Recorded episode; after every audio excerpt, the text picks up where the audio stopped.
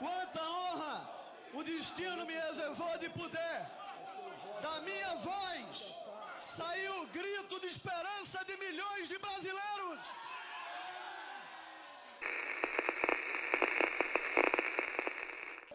Eu voto por aqueles que nunca escolheram o lado fácil da história. Eu voto por Marighella. Eu voto por Plínio de Arruda Sampaio. Eu voto por Evandro Lizin Silva. Eu voto por Arraes. Eu voto por Luiz Carlos Prestes.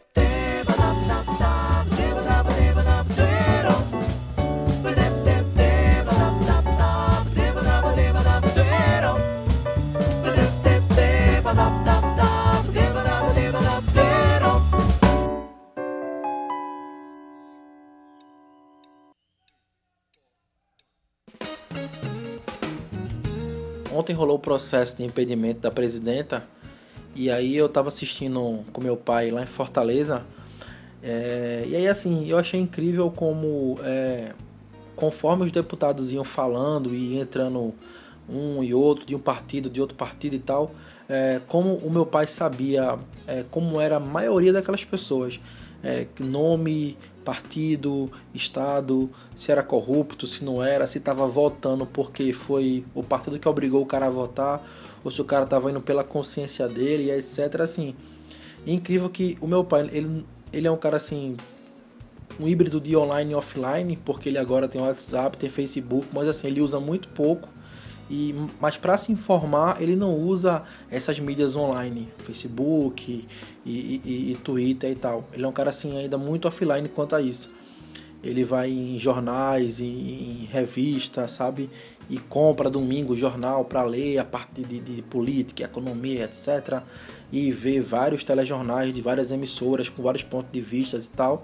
Assim, ele é um cara assim super simples, ele não é um cara assim super culto que conhece várias coisas e tal. Inclusive ele ele nunca tinha andado de avião e aí assim era uma meta minha esse ano levar tanto o meu pai como a minha mãe para poder viajar de avião para algum outro lugar e conseguir fazer isso. Mas aí é para outro podcast. E aí assim, incrível como ele sendo um cara assim tão offline, ele consegue ter tanta informação sobre política, sobre o processo político, sobre é, que influência cada gente ali tem em todo o processo do Brasil. E assim que eu, sendo um cara assim né, muito mais informado, né, e muito mais engajado sobre esses assuntos, fiquei ali meio por fora. E pai, quem é esse aqui? Esse aqui, pai, quem é? E ele me explicando, é, sabe, quem era quem e quem estava fazendo o que. É, talvez a vantagem dele seja essa não está consumindo essas mídias essa, essas mídias mais rápidas feito Facebook, Twitter, que assim que são só títulos basicamente, sabe? É, fulano de tal fez isso. As pessoas, poucas pessoas clicam de fato nos links para ler a matéria e se clica, lê dois, três parágrafos e tal. Normal, porque tipo essa geração é a geração dos apressados, né? Então assim, os caras estão querem querem saber muito em pouco tempo. E aí isso traz a você um conhecimento muito superficial sobre vários assuntos. Então, assim, o cara sabe muito pouco sobre muita coisa, que no final não serve de nada, né? E ele, assim, sendo um cara tão offline ali comigo, ele que foi me ensinando e me guiando quem era quem naquele processo todo.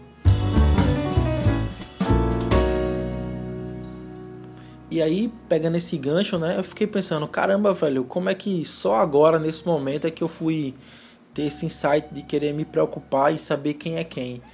É porque talvez eu acho que esse tipo de ensino deveria ser feito na escola. Eu acho que a escola hoje, eu digo escola, ensino fundamental, ensino médio, ela supervaloriza algumas coisas e não dá nenhum valor a outras coisas que talvez sejam mais importantes se aprender.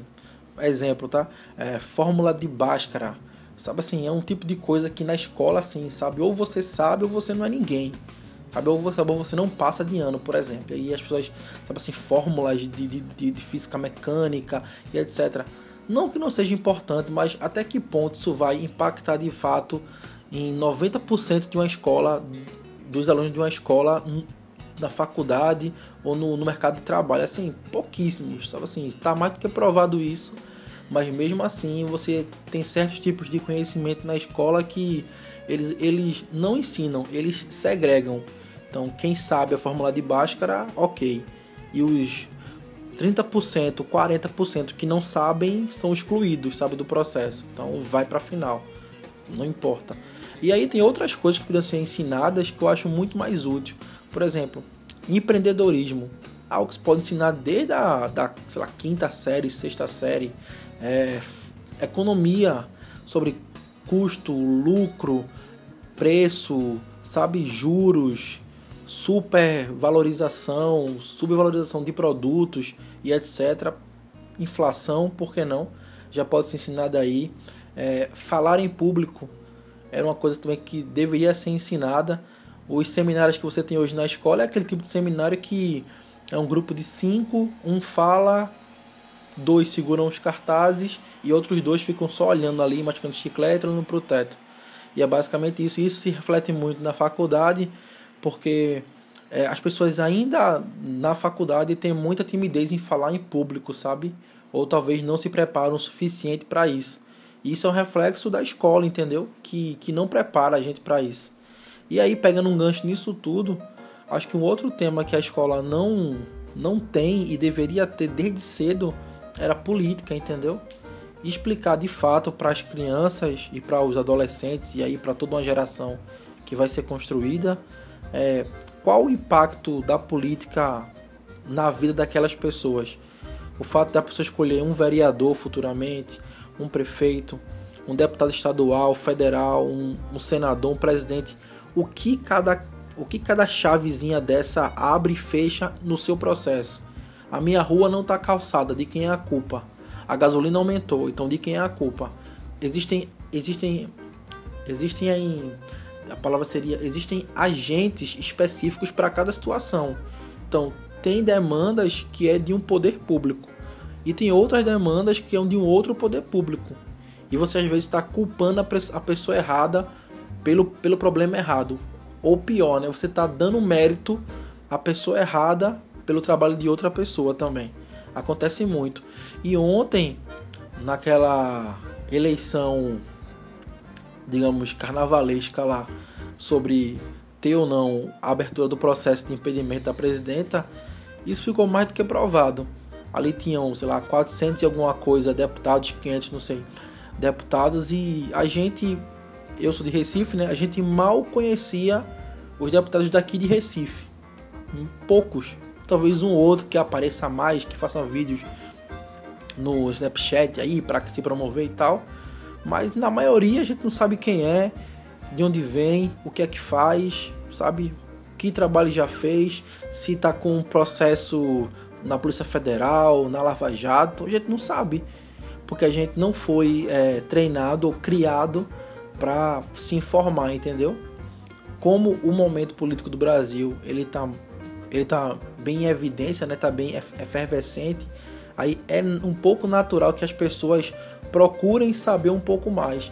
Só que assim, nesse momento, como tá muito dividido entre time A e time B, as pessoas procuram saber muito do que é mais favorável ao, seu time, né? Digamos assim. Então assim, o que for mais convincente para eu encontrar é, argumentos para poder me defender ou, ou, ou, defender o meu, o meu partido, o meu time, eu vou atrás desses insumos, entendeu?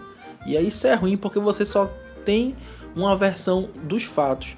E se isso é feito na escola, com as crianças ali entre 8, 9 anos e diante, é uma visão mais purista, sabe?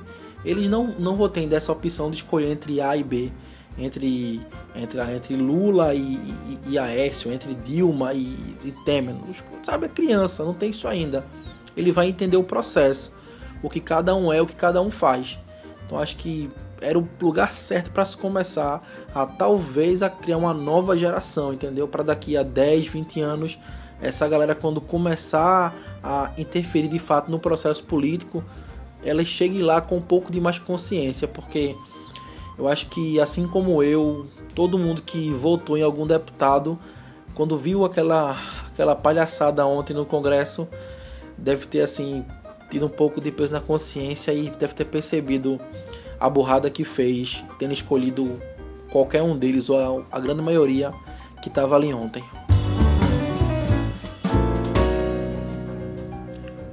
E aí, só fechando, eu acho que um ponto bem legal que poderiam voltar, ou não, não sei, talvez já existem algumas escolas, não sei, eram os grêmios.